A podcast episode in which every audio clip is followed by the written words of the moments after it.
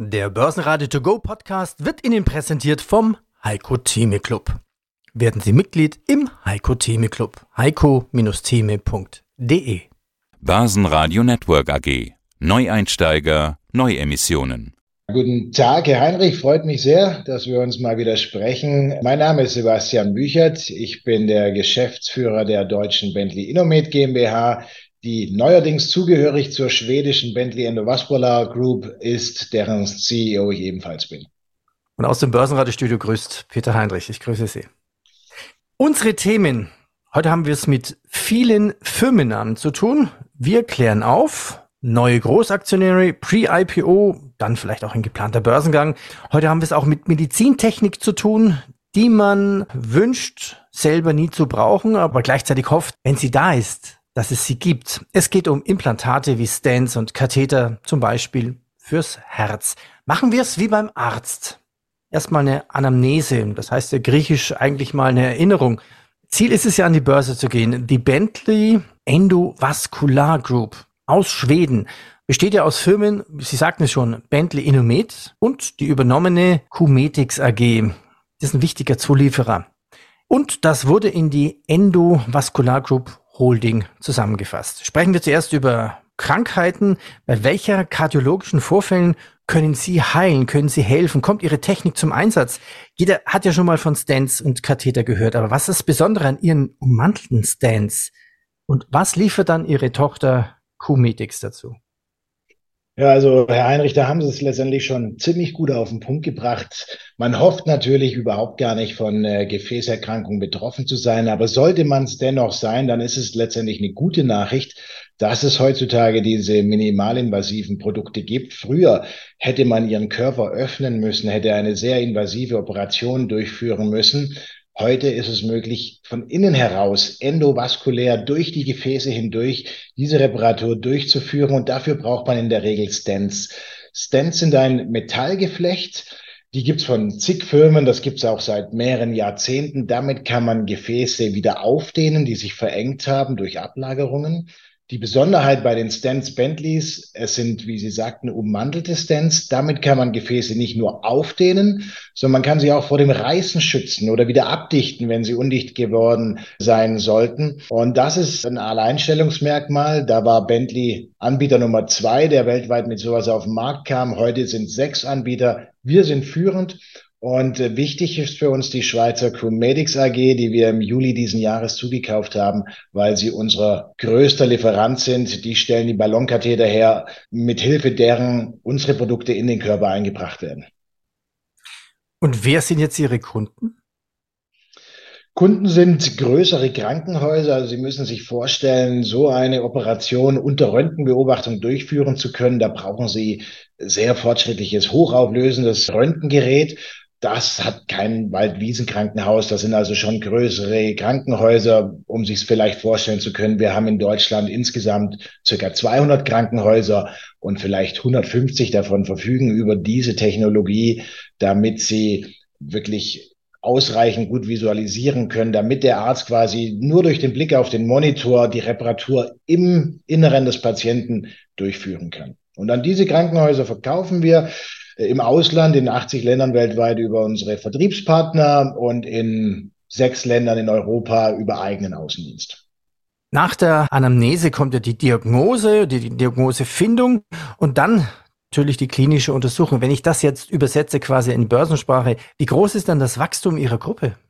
Ja, Rückblickend kann ich sagen, dass wir in den letzten fünf Jahren ein durchschnittliches Wachstum von 22 Prozent pro Jahr hatten das ist sicherlich deutlich mehr als das Marktwachstum an sich. Das ist aber ein Trend, den wir allgemein haben, der uns natürlich etwas beflügelt. Wir haben mit einer älteren Gesellschaft zu tun und je älter die Menschen werden, umso eher erkranken sie an Gefäßkrankheiten, so dass wir generell von dem Wachstum in unserem Bereich von circa acht Prozent jährlich ausgehen und wir übertreffen das nochmals deutlich mit 22 Prozent, weil wir anscheinend etwas besser machen als unsere Wettbewerber und noch dazu sind wir hochgradig profitabel, was es uns ermöglicht, auch entsprechend äh, in neue Produkte zu investieren, die auch für die Zukunft sicherstellen sollen, dass Bentley der führende Anbieter in diesem Bereich bleiben wird. Und wir hatten uns ja schon einmal getroffen bei einem Event in Schweden. in Stockholm an der Börse. Ja, und die Börse gehört zur Neste-Gruppe. Jetzt gibt's ja die Bentley Endovascular Group Holding auch in Stockholm und sie haben sich jetzt drei neue Investoren an Bord geholt. Man könnte es auch Pre-IPO nennen. Gleich drei auf einen Schlag. Keenside Capital, Moller Holding und Bonit Capital. Über die Höhe des Kaufpreises wurde Stillschweigen vereinbart. Wie verändert sich jetzt die Aktionärstruktur? Ja, das ist natürlich die spannende Frage. Also vielleicht erstmal, warum haben wir das gemacht? Das ist so, dass äh, Bentley sich ja wirklich ziemlich gut entwickelt. Wir haben aber noch viel vor. Wir sind in 80 Ländern, wie ich gerade sagte, erfolgreich. Uns fehlen aber weltweit noch zwei ganz große. Das ist China und die USA. Das hat mit der dahinterstehenden Regulatorik zu tun. Man muss aufwendige Studien im Land selber durchführen. Da sind wir gut unterwegs, sodass wir absehen können, wann wir unsere Produkte auf diesen Märkten verfügbar machen. Aber dazu braucht's eine gewisse Stärke, dazu braucht's eine, äh, eine gewisse Expertise. Und genau die haben wir uns durch diese Investoren jetzt an Bord geholt. Keenside Capital ist eine, ein Investor, der vor allem auf Medizintechnik fokussiert ist, der Erfahrung besitzt, Medizintechnik nach USA zu bringen. Und da haben wir also wirklich jemand richtig guten gefunden. In der Möller Holding haben wir einen sehr langfristig orientierten Investor gefunden. Das sind die Eigentümer der Maersk Firmengruppe. Und da stellen wir uns stabil hier im nordischen Markt auf. Und Bonnet Capital, da sind wir sehr happy drüber. Das ist ein Family Office der Familie Lexel. Die Familie Lexel hat ein sehr erfolgreiches schwedisches Medizintechnikunternehmen groß gemacht. Die Firma Elekta hat es erfolgreich an die Börse gebracht, hat es erfolgreich nach USA gebracht. So auch da bekommen wir einiges an Expertise dazu. Und die gute Nachricht für uns, wir sehen den Erfolg Bentleys zu einem großen Teil auch darin begründet, dass wir sehr langfristig orientiert denken. Medizintechnik ist kein volatiles Geschäft. Wir sind sehr konjunkturunabhängig. Und deswegen brauchen wir auch eine sehr langfristige Steuerung. Das ist bei uns gewährleistet durch die Familie, die hinter uns steht, die Familie Sunanweder. Und äh, da freue ich mich, äh, mitteilen zu können, dass selbst nach dem Pre-IPO, nach dem Eintreten der drei Investoren, die absolute Mehrheit der Firmenanteile weiterhin im Besitz der Gründer und der Familien dahinter sein wird. Ja, und wie wollen Sie das jetzt angehen mit dem US-Markt? Wie viel Kapital brauchen Sie? Haben Sie schon einen Türöffner quasi? Sie müssen dort ja auch existierende Mitbewerber, nennen wir es doch mal, vom Sockel stoßen wäre es vielleicht falsch gesagt, aber Sie müssen da rein in die Kliniken. Wie schaffen Sie das? Ja, also äh, zunächst mal vorweggeschickt, wir haben es hier mit unglaublich langfristigen Prozessen zu tun. Also wir vertreiben unser Hauptprodukt im B-Graft. Im November sind es zehn Jahre, dass der auf dem Markt ist. Und das ist für uns wirklich so der Wachstumstreiber, der wächst jedes Jahr noch überdurchschnittlich stark, wenn man unsere sechs Produktfamilien anschaut. Und dieses Produkt wollen wir nach USA bringen. Wir haben mittlerweile im Rest der Welt über 200.000 dieser Produkte implantiert mit hervorragenden klinischen Ergebnissen. Nichtsdestotrotz geht die amerikanische Zulassungsbehörde her und sagt, das interessiert uns nicht, dass ihr hier 200.000 Patienten operiert habt. Die haben ja nicht die gleiche Genetik wie unsere Amerikaner. Ihr müsst also hier im Land nachweisen, dass diese Produkte auch in unseren Amerikanern funktionieren. Und wir betreiben dieses Projekt seit dem Jahr 2000. Da haben wir begonnen. Und wir hoffen, dass wir Ende diesen Jahres, Beginn nächsten Jahres, äh, den ersten Patienten in die klinische Studie, die wir im Land durchführen, implantieren können. Wir werden dann 100 Patienten operieren. Wir werden die ein Jahr lang nachbeobachten, dann die Daten zu stellen, zusammenstellen, zur Zulassung einreichen. Und aktuell gehen wir davon aus, dass wir im Jahr 2027 ungefähr anfangen dürfen, die Produkte dort zu verkaufen. Das heißt, wir brauchen sieben Jahre, um ein Produkt, mit dem wir hunderttausendfache Erfahrung haben, in einem Markt wie USA zuzulassen.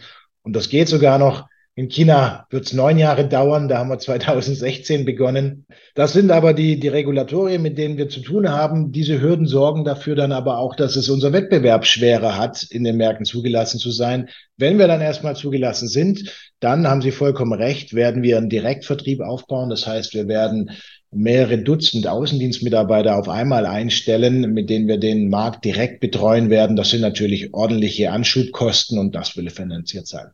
Mhm. Ja, neben China und USA, wo wollen Sie noch hin? Also, wenn man sich die Welt anschaut, welche Länder denn tatsächlich eine Rolle spielen für den Markt der Gefäßchirurgie, dann sind das nicht so wahnsinnig viele. Ja, dann sind das 34 Länder, die letztendlich 80 Prozent des Weltmarktpotenzials ausmachen. Und wenn Sie dann nochmal 60 Länder dazu nehmen, dann haben Sie 95 Prozent des Weltmarktpotenzials ausgeschöpft. In 80 dieser grob 100 Länder, die attraktiv sind, sind wir aktiv. Uns fehlten bis vor kurzem nur fünf der ganz großen, nämlich USA, China, Kanada, Südkorea und Japan. Wir sind seit zwei Jahren jetzt in Kanada überaus erfolgreich, sind wir Marktführer geworden innerhalb von einem Jahr. Wir sind jetzt in Südkorea seit Anfang diesen Jahres und sind auch da auf einem sehr guten Weg, Marktführer zu werden.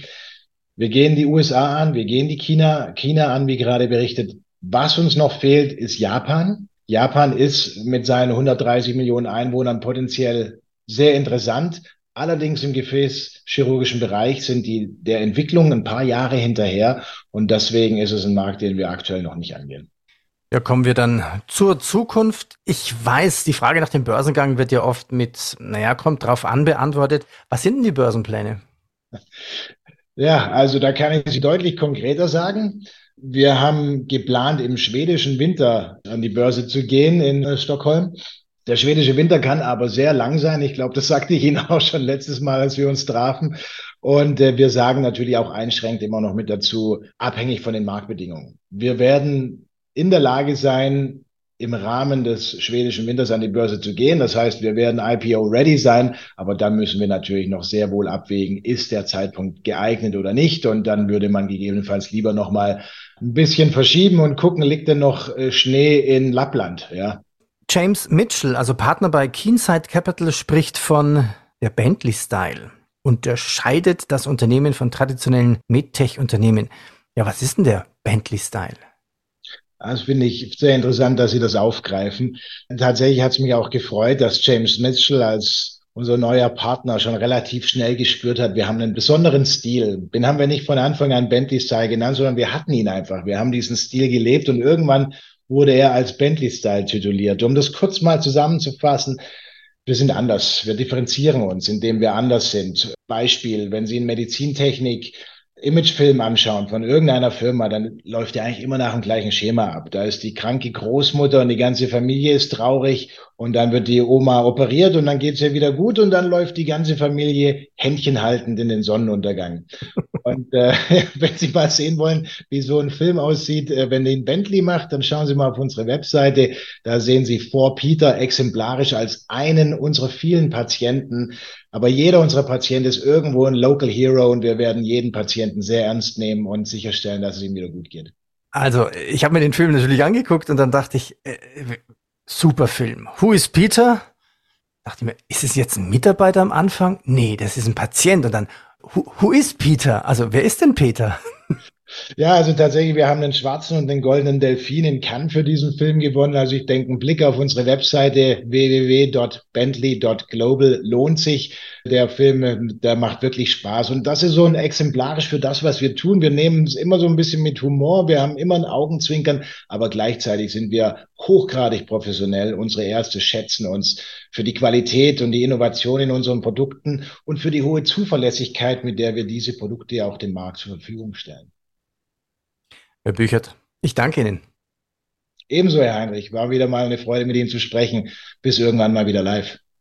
Das Börsenradio Nummer 1. Börsenradio Network AG. Der Börsenradio To Go Podcast wurde Ihnen präsentiert vom Heiko Theme Club. Werden Sie Mitglied im Heiko Theme Club. heiko-theme.de